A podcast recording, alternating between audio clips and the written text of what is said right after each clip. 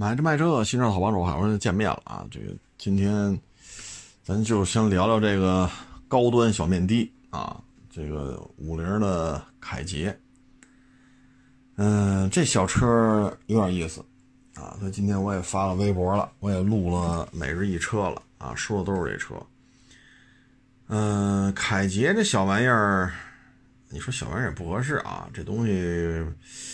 呃，不能算小玩意儿了？为什么呢？就是说尺码啊，还是挺大啊。车身长度是不到四米九，车身宽度不到一米九，轴距两米八啊。嗯，基本上就跟奥德赛的三维就是长宽高基本上是一个量级的啊。那看到它呢，可能包括我本人在内啊，第一反应就是这跟宝骏七三零啥关系？宝骏七三零呢是不到四米八，这是不到四米九，啊，宝骏七三零呢是不到一米八宽，这是不到一米九宽，轴距呢，宝骏七三零二七五零，咱这车是两米八，啊，当然了，发动机一点五 T，目前我还没有得到消息，是宝骏七三零上的一点五 T 加 CVT 是不是原封不动就端到了这个凯捷上啊？这个我目前判断不了。嗯，这车呢，我觉得首先啊很好看，我为什么说它不能再叫小面的了呢？首先尺码很大，啊，这车尺码很大，刚才也说了啊，跟奥德赛区别不太大了。我说的是三维尺寸啊，三维尺寸区别不大了。嗯，再一个呢，就第二排，啊，第二排呢前后移动了五十六厘米，这个很少见。啊然后呢，第二排两个座椅呢，左右各自能横向移动八厘米，啊，然后呢，第二排靠背能向后水平，完全水平放倒，再加上腿托抬起来，那你这就是俩双人床啊。我还看到了汽车之家上有一张照片，就是前排座，就是第一排座椅的靠背向后放倒，能够和第二排这个腿托啊、坐垫啊、靠背啊完全齐平啊。啊，当然了，略有起伏啊，不可能百分之百水平，就是差不多，差不多就是水平啊。哎，我说这功能性还是很强大的啊。这个他要说他是史上最强大第二排，可能别人也不好说什么了。呃，确实第二排功能性做得很好，因为在有限的车身三维尺寸当中，能把这第一排、第二排、第三排玩成这样也是不容易啊。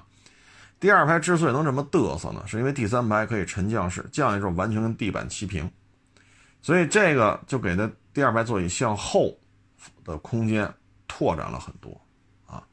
所以这台车呢，我觉得你再说是小面的有点不合适了啊，因为它第二排的这个多样性啊，空间的利用的这种多样性，呃，这个已经超出了过去我们对于小面的的认知。我觉得它就是一 MPV。你要说不足嘛，它也有。首先，它不是侧滑门，它第二排这俩门还是侧拉的，就跟 SUV 啊、轿车一样。I MPV 大家认为它一个标志性的配置就是侧滑门，但是凯捷没有。啊，凯捷没有。嗯，车呢，从功能性配置上也是可以了啊，什么 ACC 啊、三六零啊，是吧？什么主动刹车呀，啊，反正写了一大堆啊，嗯，电子挡把啊，连这都给招呼上啊，所以这台车呢，从里到外呢，应该算是 MPV 的范畴了啊，MPV 的范畴应该是比较恰当的一个一个定位啊。这台车呢，就是要比宝骏七三零大了一圈啊。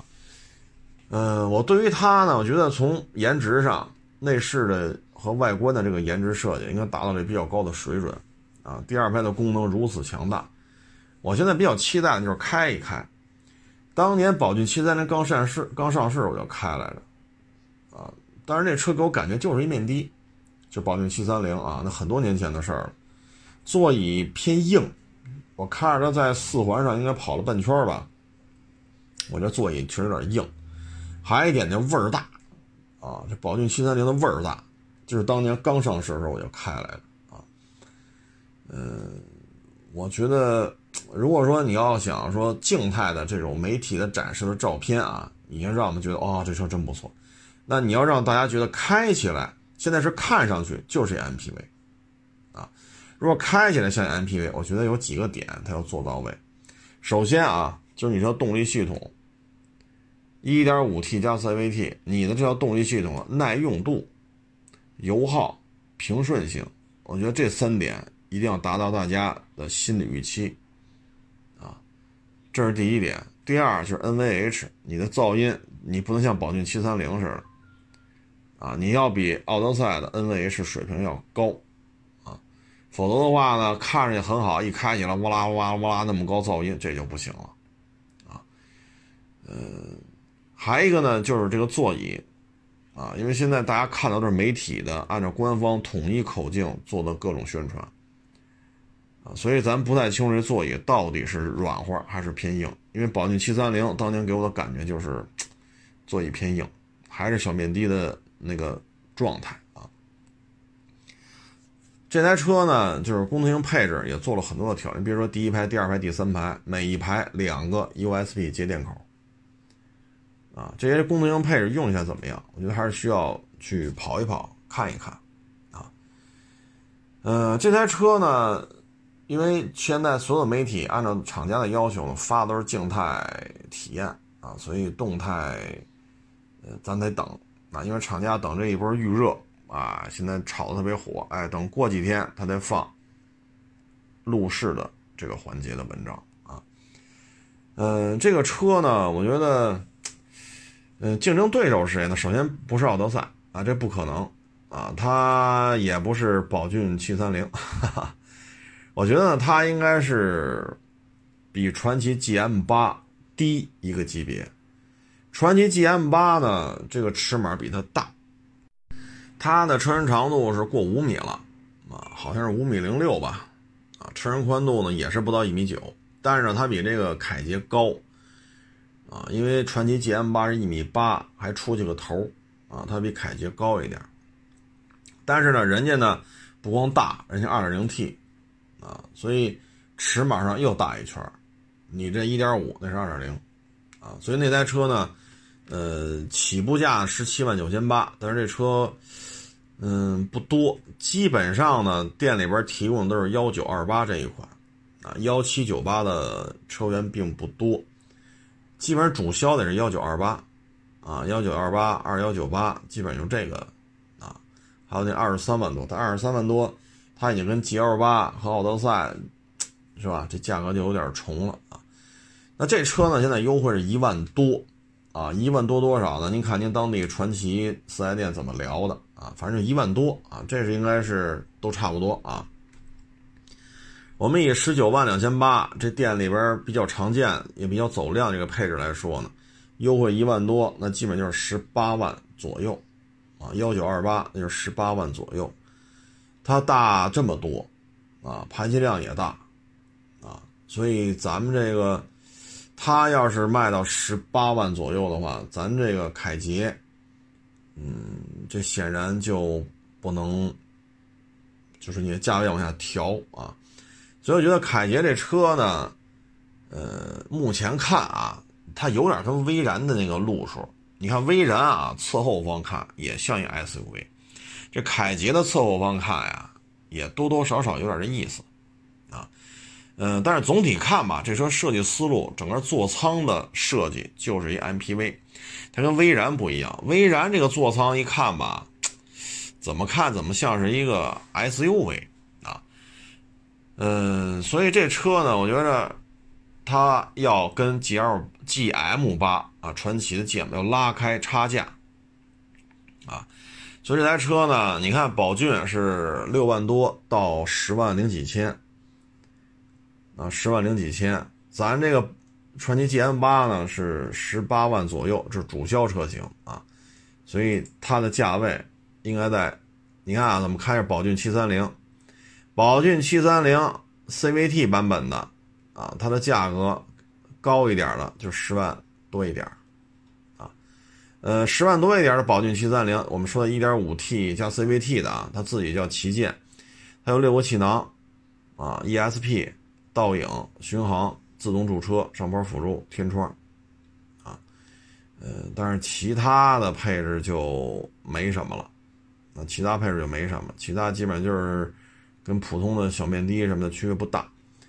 那这台车呢，比它要大，啊，就是它的旗舰要卖十万多一点的话，那这个车身大一圈，这得加点钱。你的配置多这么多，还得加点钱啊。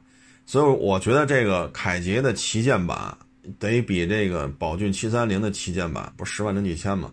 得比它贵上几万，啊，贵上几万。但是你要喊到十八的话，我觉得有点高了。他要喊到十七八，那为什么不买传祺 GM 八去？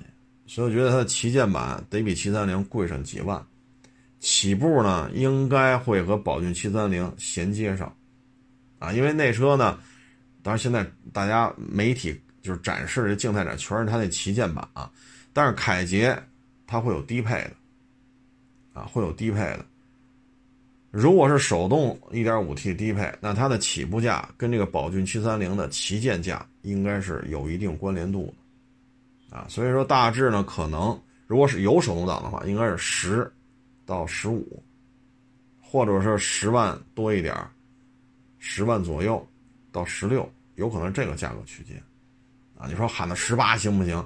您爱喊多少喊多少。但是我想说的是什么？就是传祺 GM 八，人家不是没有便宜的，人家有指导价才十七万九千八呢。但是呢，那个，嗯，不是主销车型，啊，所以基本上主销车型就十九万两千八。所以你要非贴着 GM 八去跟人家喊一块儿去，这不合适。因为人家指导价就是十七万九千八，只不过店里很少。那个如果有的话，优惠也是上万，也就是说十七万九千八减去一万，十六万多。所以这个这个价格就是凯捷的高配的顶儿啊，这就是你的顶儿。所以大致就这么一个价位区间啊，十万上或者十万下，往上再加几万块钱，但是不能超过凯捷什么凯捷。不能超过传奇最低配的这个价格，啊，超了的话不好卖了就，啊，因为人现在幺九二八的实际提车价也就是十八，有些地方可能不到十七万多，啊，所以大致这么一情况嘛，嗯，它呢究竟说能不能做到从看着像这 MPV 变成这个？开起来也像 MPV，而不像宝骏七三零那样，我觉得还是需要一个实际的体验。但是很遗憾，咱现在没这机会啊，没去开。那如果开起来也能够做到像 MPV 应该有的样子，我觉得那就 OK 了。那 MPV 应该什么样子呢？悬挂柔和一点，啊，悬挂柔和一点，噪音最起码得比奥德赛低一点，啊，你的座椅也要有一定的柔软度。你不要像，当然我现在我不知道现在这个新款的七三零宝骏七三零座椅是不是还那么硬了啊？就是当年我开第一批上市的七三零就是座椅偏硬，所以这些问题一定要解决，啊，还有一个呢就是你的耐用度的问题，啊，你这个东西使得住使不住啊？你不要开的时间长了，开个两三万公里，咯吱咯吱响啊，内饰面板的这儿翘起啊，那儿脱落呀。啊所以这个还是得需要时间去检验，但是我们仅仅从所有媒体发布同时发布的凯捷静态展示来看，它确实已经完全可以用 MPV 来形容啊。但是最终嘛，还是要时间去检验。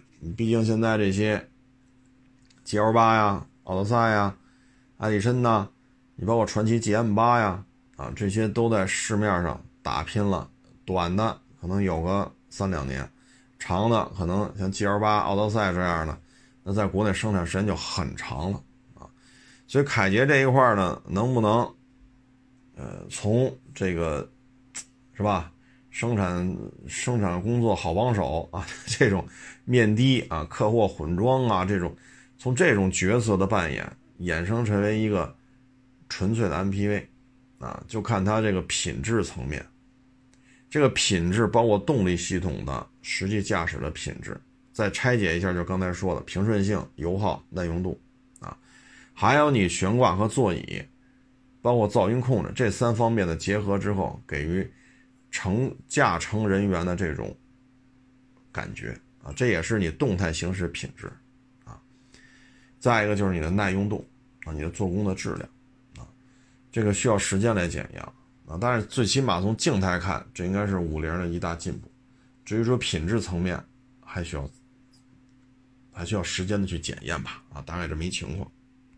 嗯，然后今天那个卖就是帮客户，就是卖了一车嘛，客户找一朋友帮忙来把他的车提走啊，就聊一聊来帮他提车帮忙的这个他这哥们儿啊，是他们是同学啊，今年也四十了，嗯，买我车的这个网友呢，大学毕业，人家回老家干了。但他是同学呢，就留在北京了，啊，自己在北京打拼。在北京呢，你像四十嘛，大学毕业，那十大几年前的事儿。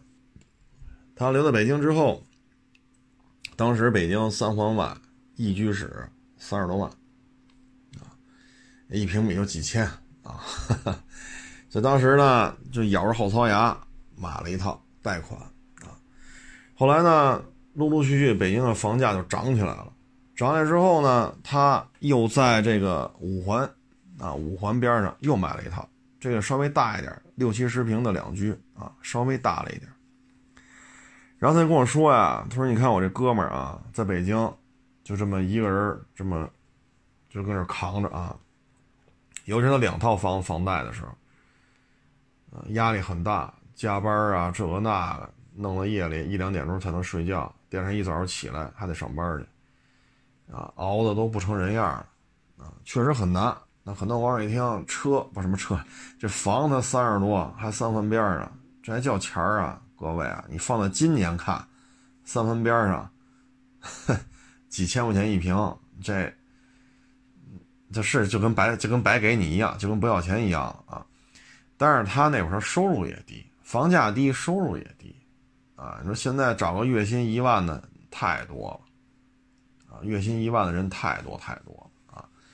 但你十大几年前，他也刚毕业，啊，一个学生，然后转变成一个上班的啊，步入社会，收入也不高，啊，所以呃，为了负担两套房的房贷，也是玩了命的，就是干活啊。按照买我车这网友说嘛，说他这哥们儿那会儿啊。熬的啊都不成人样了，但是现在呢四十了啊，两套房房贷都还完了啊，收入什么的哎都比较稳定了，说准备明年就离开北京了啊，嗯，为什么呢？就回老家啊，你说买一独栋啊，前后带院子一万多一平啊，你买个三四百平米的独栋别墅，前后带院子带车库，你这住着是什么感觉？对吧？你三环边上 弄个小一居室，要么五环边上弄一两居室，六十多平，你跟独栋比，那肯定是差的。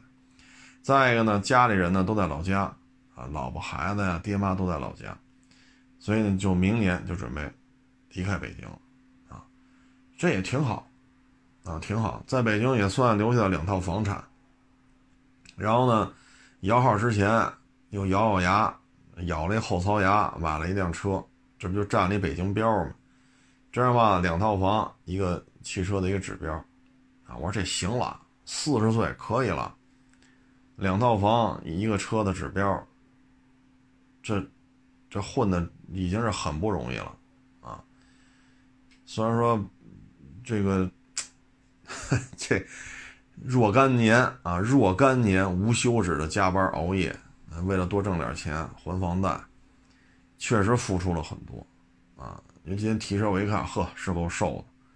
但是呢，人家四十岁的时候，人家回老家干，人家 这个劲头确实不一样，啊，在北京奋斗了将近二十年，房子是不大，啊，确实不大，但是确实是自己紧衣缩食，咬着后槽牙奋斗弄出来的，我觉得挺好了，啊。我说这个这个四十岁了，这个人生我觉得已经就我个人感觉他已经很成功了，啊，嗯，也不是什么大富之家，对吧？你要真大富之家，那那能让孩子夜里一两点钟还是加班熬夜吗？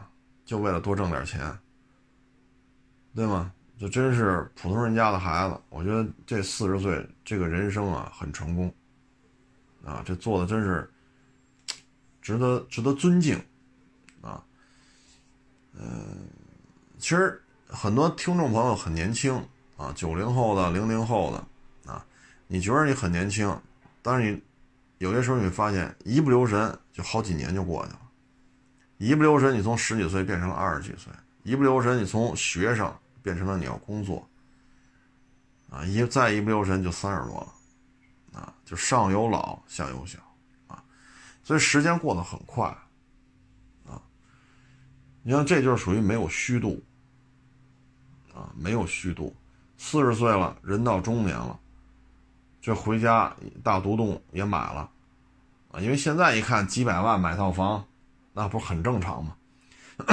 对吧？尤其是在北京待这么多年，几百万买套房，在北京五环边上，就五环外啊，两三公里之内的这个距离啊，就是离五环外两三公里之内的距离，挨着地铁站的，有低于五万的吗？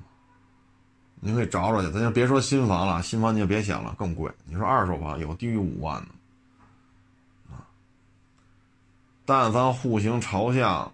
啊，楼龄啊，你别你别找那五几年、六几年的，但凡两千年以后楼龄稍相对新一点，你看吧，基本上都五万多、六万、五万多、六万，基本都这价位。啊，你买个七十平米的房子，随随便便三四百万，随随便便三四百万，这一点不夸张。你还别挑啊，我要要那个那种格局的，要正南向、大露台，这个那，好家伙！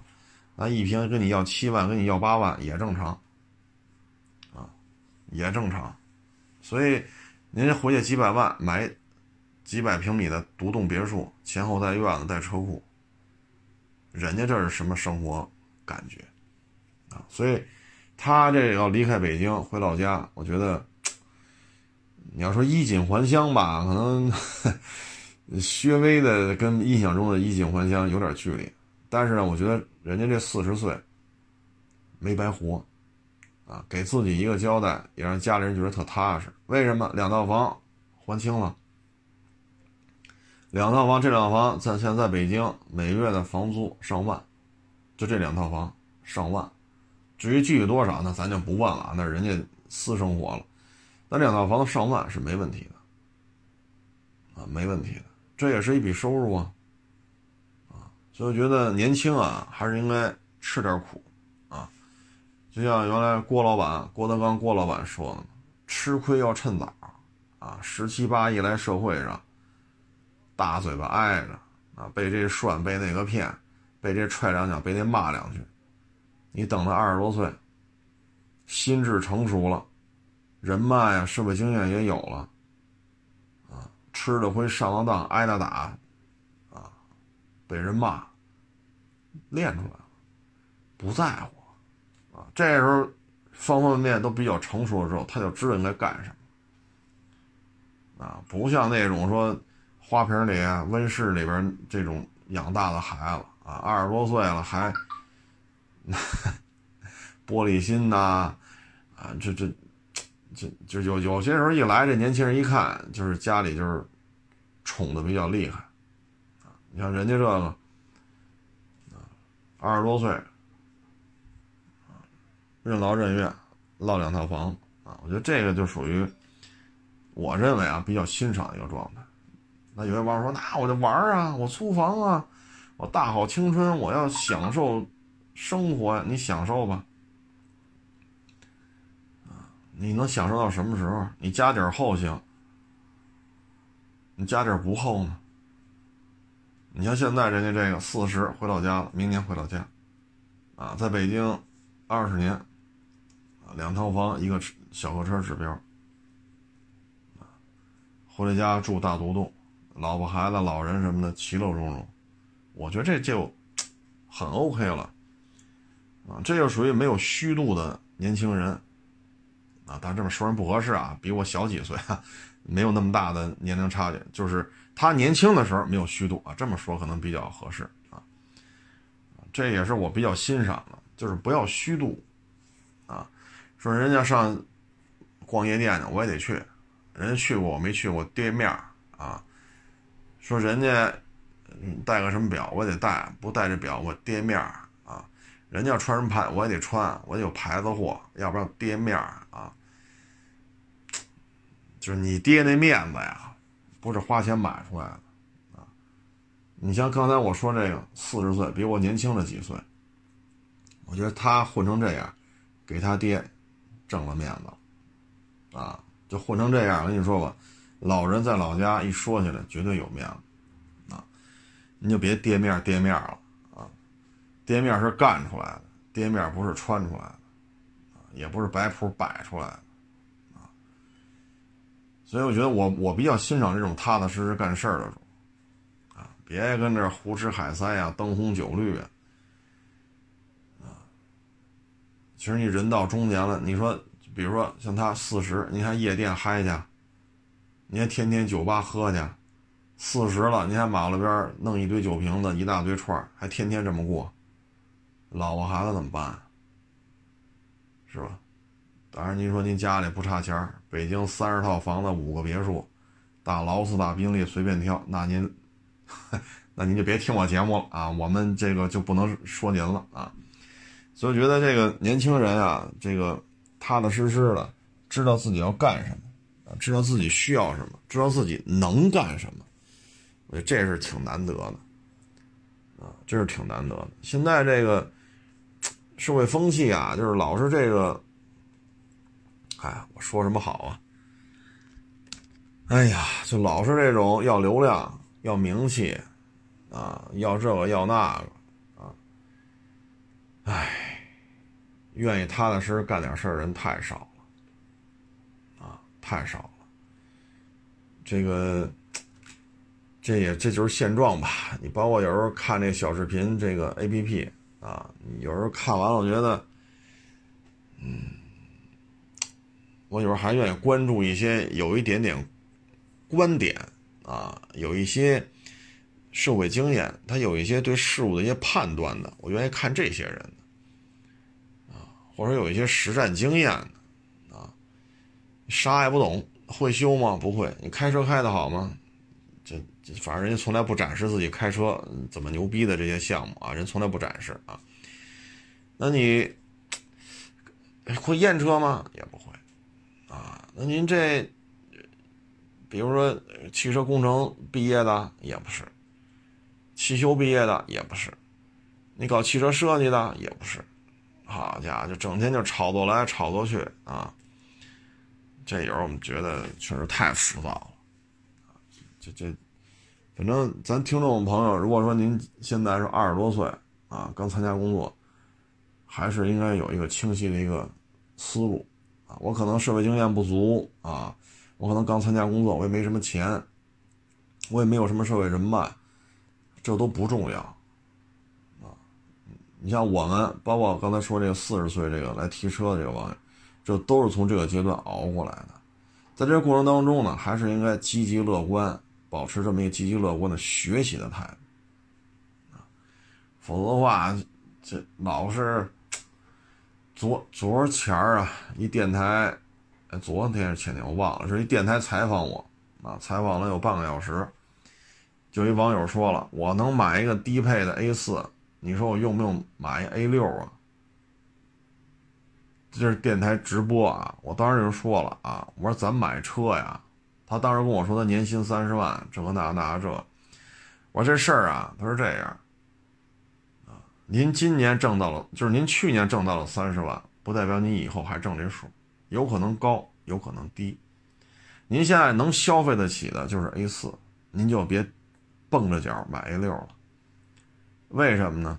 您现在说我一九年我挣了三十万，啊，我买 A 六，多花了，比如说你二十五提裸车，二十七八啊，二十八万你包牌上路。那你非花三十多提 A 六办完了不到四十，多花了十万或者十几万。我说再过三到五年，你能保证你收入还是三十万吗？如果增加了，那皆大欢喜，说我挣三百万了，我操，那您牛啊！您可以考虑买宾利了啊，买奔驰大 G 了啊。如果您不行呢？那这时候你把 A 六开三到五年，假如需要换，你怎么办？降都降不下来。原来天天开 A 六出来进去的，现在你说你换一个卡罗拉，这不行吗？这个，那你再换还得是 A 六、宝马五、奔驰 E，那这些车，它还得是三十多万提裸车吧？而且还是一个入门级。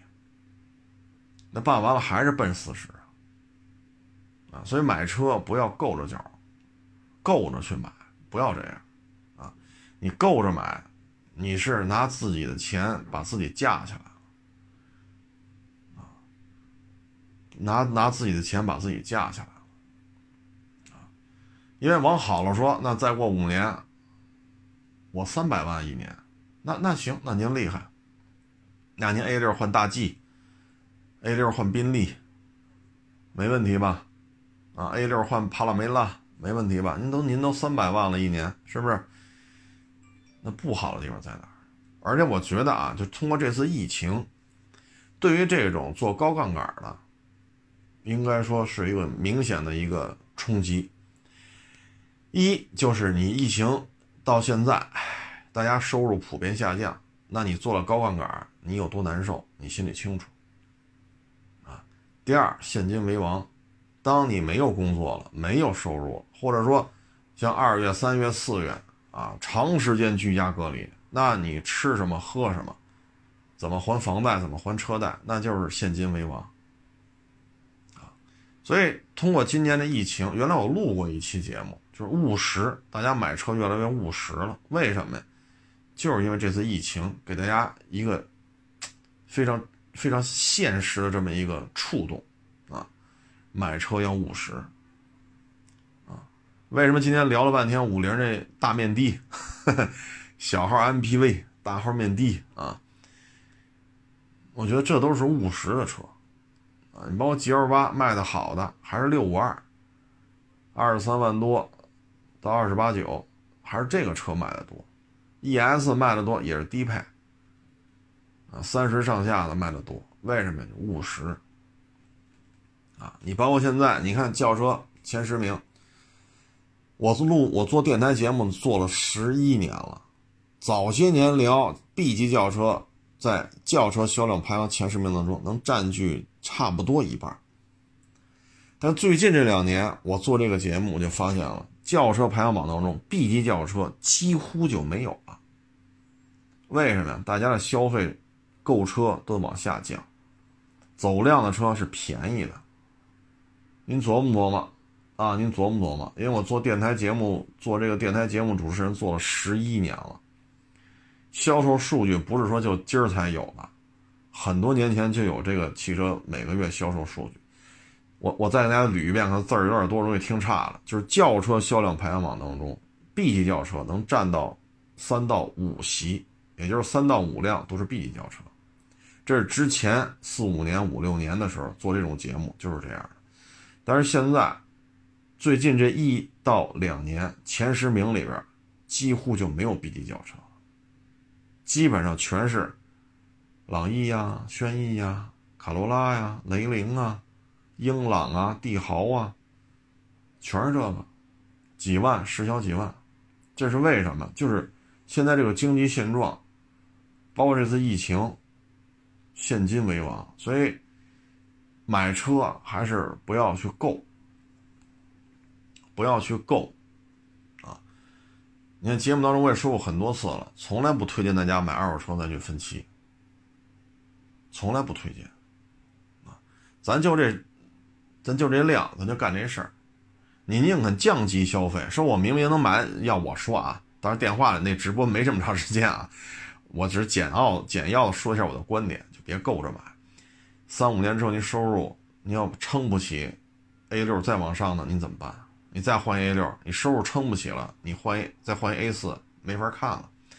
简短的回答这个问题啊，我觉得就是什么呢？就是我能买得起 A 四，那我买一个，比如说啊迈腾，啊，比如说凯美瑞，比如说君威、君越，比如说雅阁、天籁，比如说刚上的索纳塔十，我买得起 A 四，我不如往下降几万，啊，空间也不好说谁大谁小了，因为刚才说一说有这空间也不算小，少花点钱，因为什么呢？这个现在这现状就是这样啊。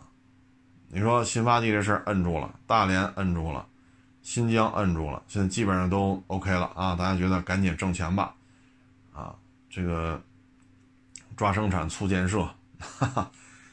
但是这个疫情它现在海外还是没控制住啊，所以万一，当然我这么说也不太好啊，但是万一哪个城市哪个省库嚓又社区封闭，你怎么办？啊，所以我觉得就是。现在消费呢，我我倒是觉得降级消费没有什么不可以的，啊，你比如我能买，我要买个 A 四，啊，或者说 略微的加一点儿买个宝马三，啊，要买个 C，那其实你也可以降一级，你可以看看大众的，看看丰田的，看看别克的，看看现代的，啊，当然仅供参考。啊，萝卜白菜各有所爱啊！您想怎么活是您的事儿，只要不违法、不违反伦理道德，你爱买什么买什么去啊！嗯，这就是一个务实的一个生活态度。从我个人来讲，我是比较欣赏这个来提车的这个网友啊。四十了，我觉得我还是比较欣赏这种人生的这种呃旅程吧。啊，四十岁，我觉得嗯挺好啊。挺好，挺好，挺好。你不要再去纠结啊，他那才一居一两居六十多六七十平，这那的，您别在这说这风凉话了啊！我们看中的不是面积多大，我们看中的是什么呀？白手起家，凭借一己之力能在北京白手起家，能有这份家业，这个是牛逼的地方啊！牛逼不是你抬杠，哈哈。明明明白为什么？因为抬杠就是属于说风凉话，真正干活的，您爱抬不抬？您说这房子不叫房，人有两套；您说别野才叫房，人家有两套，是不是这道理？那个英菲尼迪 Q50L 啊，这个也卖了，然后昨儿嘛给人家做检查，英菲尼迪 Q50 呢卖过几辆。啊卖过几辆这台车吧？你看啊，呃，咱就举仨车为代表吧，一汉兰达，一甲壳虫，一个这个大奇瑞啊。汉兰达呢，这个拆装吧，就是典型的日系风格啊，从头捋到尾啊，你基本上不能说百分之百吧，基本上啊，呃，他设计师的思路给后期这个就是。像干二手车也好，机修也好，就这个拆装啊，他基本上都考虑你徒手作业的问题了，基本上都考虑了。所以从头捋到尾，你就慢慢弄就完了。啊，我觉得大致是这么一情况，呃，还是比较人性化的啊。有些拆装很繁琐啊，且拆呢，气的啊扣着，你就慢慢弄，按照它的流程来，拆开了，一看没事再装回去就完了啊。甲壳虫呢？我觉得它的拆装呢，就是德国人这个吃大猪肘子吃多了，应该是这个这个这个倔头啊、杠头这个劲头子，真是服了啊。嗯，他考虑我我装上去就得保证它拆不下来啊，或者说就它就不可能松动啊，那你你这拆装就很麻烦，很容易造成一些伤车，把车伤了啊。所以他这个就特别的较劲啊。他也没考虑到你后期对一些需要检查这儿，把这儿拆开，把这儿他没有考虑到这些，啊，所以我觉得就是，你说你严谨吧？你看甲壳虫这个空调滤芯儿，啊，这设计的这什么玩意儿啊？这个屁大点一空调滤芯儿卖他妈这么老贵，而且你空调滤芯的这种密封，你做的也不好啊。你从我这个角度上，我觉得你这个你这个设计，我认为是不合格的。你这种设计是有些隐患的，屁大点东西，你他妈就不能给它弄得严谨点所以你这你就有人就觉得这他妈大猪肘子吃多了啊，有点轴啊。你再看这英菲尼迪 Q 五零啊，这个大奇瑞吧，你看从头捋到尾，你觉得，哎，这个设计师啊，就是你在拆装的时候，从头到尾捋一遍啊。我英菲尼迪 Q 五零 L 干了三个多钟头，啊，为什么呢？就是他你在进行拆装检查时，你发现了设计师跟你在动手你干活的时候，你会发现你跟设计师是有共鸣的。设计师就考虑到小 Z，你就得这么干，得嘞，我给你留一活口，给你一个，就跟玩游戏似的，给你一个通关的一个秘籍。哎，你只要。多拆多装，你知道，就这么捋，OK，没问题。你想要检查的东西都能检查到，所以你会觉得这个设计师水平真的是很高啊！当然，我只说就是从拆装检查，咱不说别的啊。在这个过程当中，你会发现你跟设计师之间是有共鸣的，而且他有些这种拆装设计啊，它比汉兰达更高级。我只说拆装过程啊，它比那个更高级一些。啊这个我觉得这台车给我印象还是挺好的，啊，非常有特点，有一些一些一些开关、一些暗扣、一些卡子，哎，给你感觉哇，这，哎，这设计有意思，哎，那设计有意思，哎，这确实挺高级。你看，这是一个豪华车应该有的样子啊。但是你把你用你看车头啊，你打开之后，他那个发动机上就注上去的啊，梅赛德斯奔驰。啊，二几几，他给你，他给你住着呢，包括一些管线都有奔驰标，三叉星，啊，这个，但是，他，你说有没有奔驰血的，有没有德国血？有，但是你看整车其他部分的设计还是非常非常的跟实际拆装的这些机修工呀，还还有像我们这样的哈，你会跟设计师是有共鸣的，所以我说这台车设计师是一高手。啊，这是一高手，你不像他们那甲壳虫，我勒个去，什么玩意儿啊？啊，哎，所以有时候你看这德国车吧，也是他妈较劲啊，尤其是甲壳虫啊。咱就说这仨车啊，咱不涉及其他的车型，只说这仨车。汉兰达呢，就是 典型的日系车啊，嗯，你说它特别讲究吧，嗯，也谈不上。但是呢，它确实更方便。你要从拆装汉兰达来讲，它比这英菲尼迪 Q 五零更方便。同样部位的，同样一些卡扣呢，汉兰达更简单。啊，有些东西是可以单手作业的。啊，这这这这有点意思。反正你你你常你天你像我这样天天跟这抠出来抠出去的，磨爪子，磨爪子，你就有我这种感觉。啊，你要不像我似的天天这么折腾，可能我说完了你也听云山雾罩，这就是只能是天天干活的人才能听明白这说的是怎么回事啊。包括你说这底盘啊，咱们还是以汉兰达和这个大奇瑞为例吧，这俩日系的啊，嗯，都是连杆的，一边后悬挂。你看 Q50L 这后悬挂材质直径。你包括这个连杆这个胶套的设计，都是有着比较大的这种差异的啊。你包括摆臂上摆臂下摆臂啊，包括竖拉杆啊，你整个一看，哇家伙，这大奇瑞这底盘可下了血本了啊！你汉兰达那个就是嗨，能用就行啊。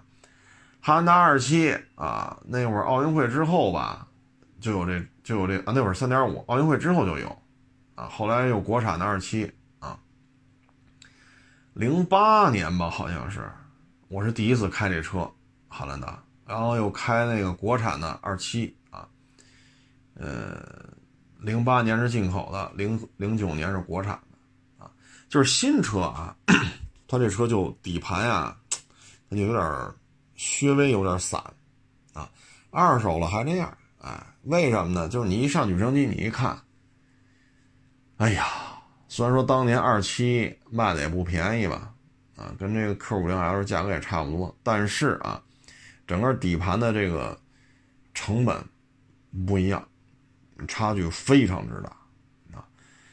所以我觉得干这行吧，车行啊，每天干干活挺好的。你看举升机，从来都是我自己，从来都是我自己去拿手机去拍去。为什么呢？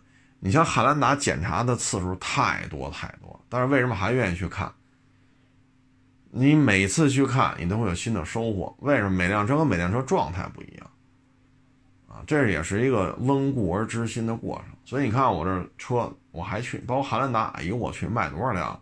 霸道卖多少辆？还去，还去？为什么？温故而知新，啊，你得保持足够的这种对事物的这种接触的度。你都不接触了，天天为了拍片儿，啊，就为了露脸儿。啊，就为了当网红，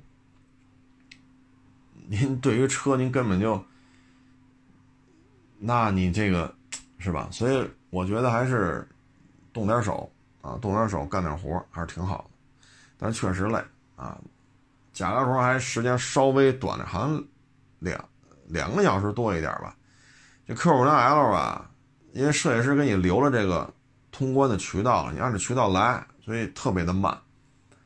特别的慢，我好像是九点九点半吧，九点四十啊开始干，干完了就得快十二点了，啊，快十二点了，就干的时间确实挺长的，啊，嗯，十二点吧，十二点不到啊，饭还没吃呢，才干完，干完呢，刚说歇会儿吃点东西，这不是又一个网友吗？啊，这老师傅了，不能叫人网友，是一老师傅找我来了。说要卖他那霸道二七，这霸道二七呀是一中东，啊，两气囊天窗底挂，冰箱，布座椅，前排电动，啊，就这么个配置。它呢看外观跟当时四 S 店也卖中规的二七，外形都差不多，都内眼灯。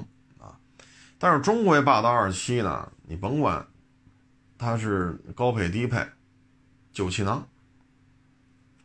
啊，甭管高配低配，九气囊，但是这个就两个气囊，啊，当年这车的价格呢，一五年是丰田，啊，包括塞纳，包括陆巡，包括霸道，就这些车啊，一五年在港里面是低点，陆巡四点零五座没天窗，盖中盖，四十八一辆，现在基本上奔着七十了，奔着七十万了，所以说涨多少？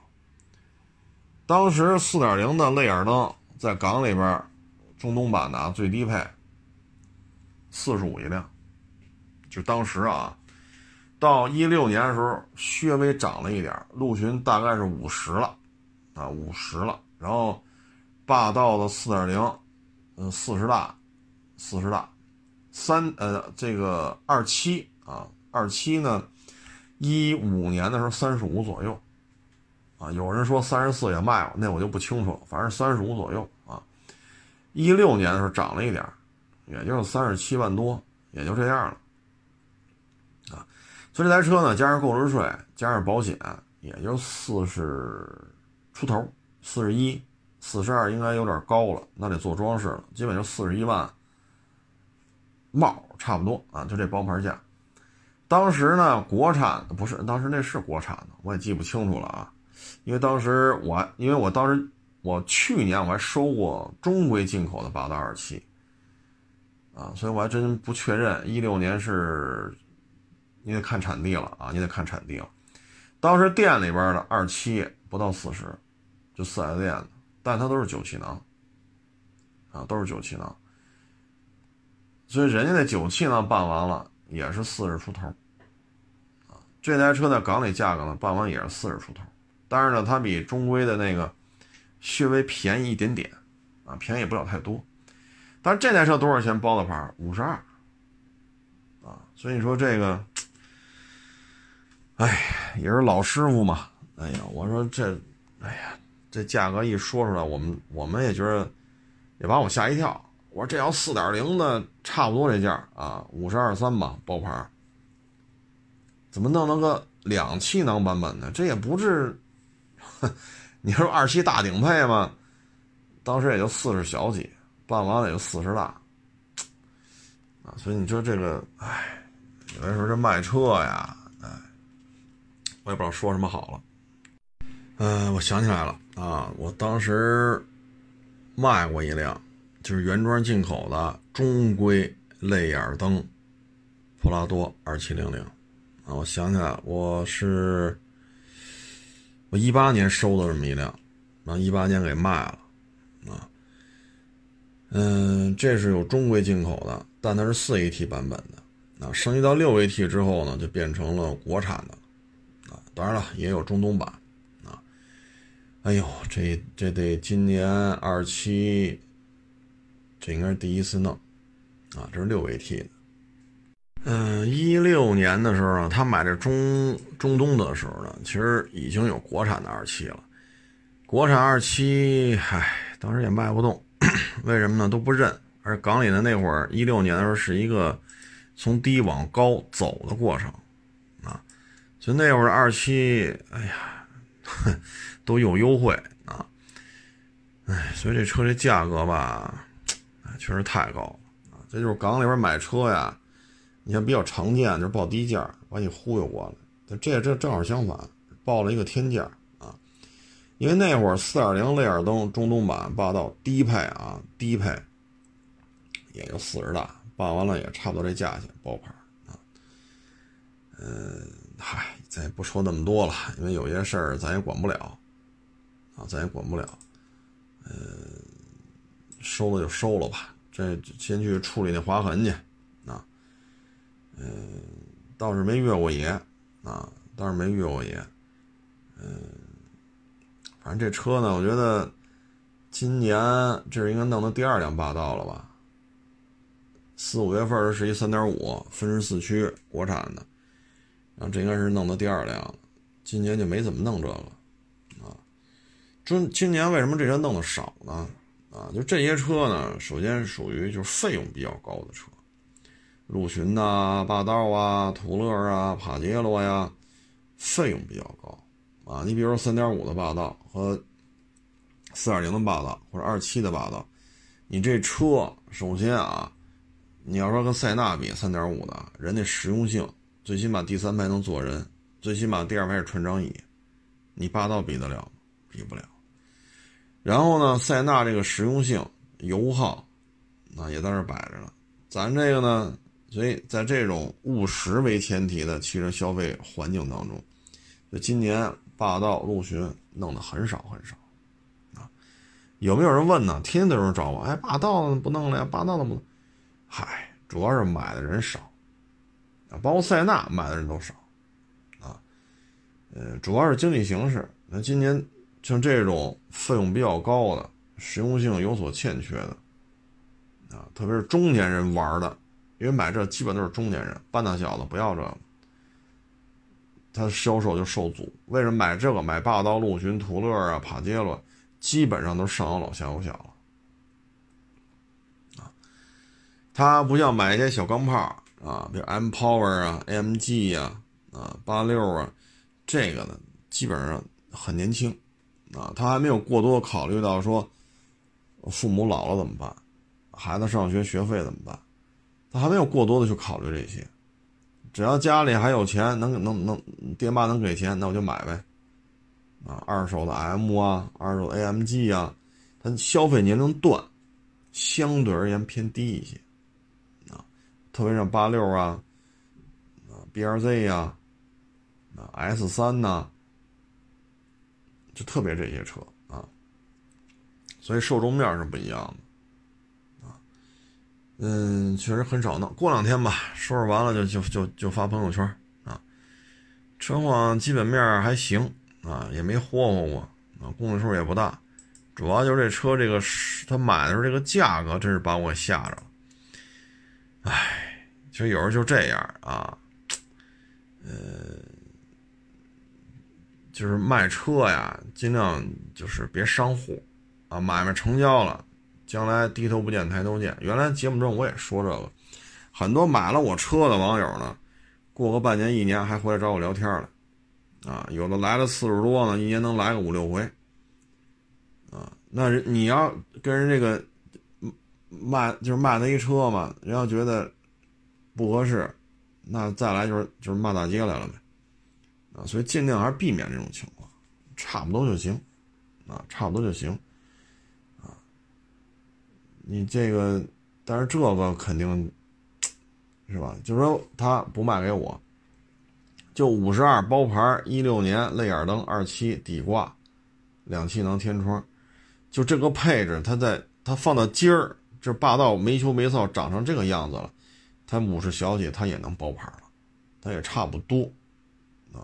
这玩意儿在霸道疯狂涨价的情况下啊，所以说做买卖这么做确实容易伤户啊，容易伤户。但是一人一玩法吧，有些人觉得应该那样，有些人觉得应该这样，哎，甭管觉觉得什么这那个吧，啊，反正，唉，自己的买卖自己说了算，啊，我也只能说这么多。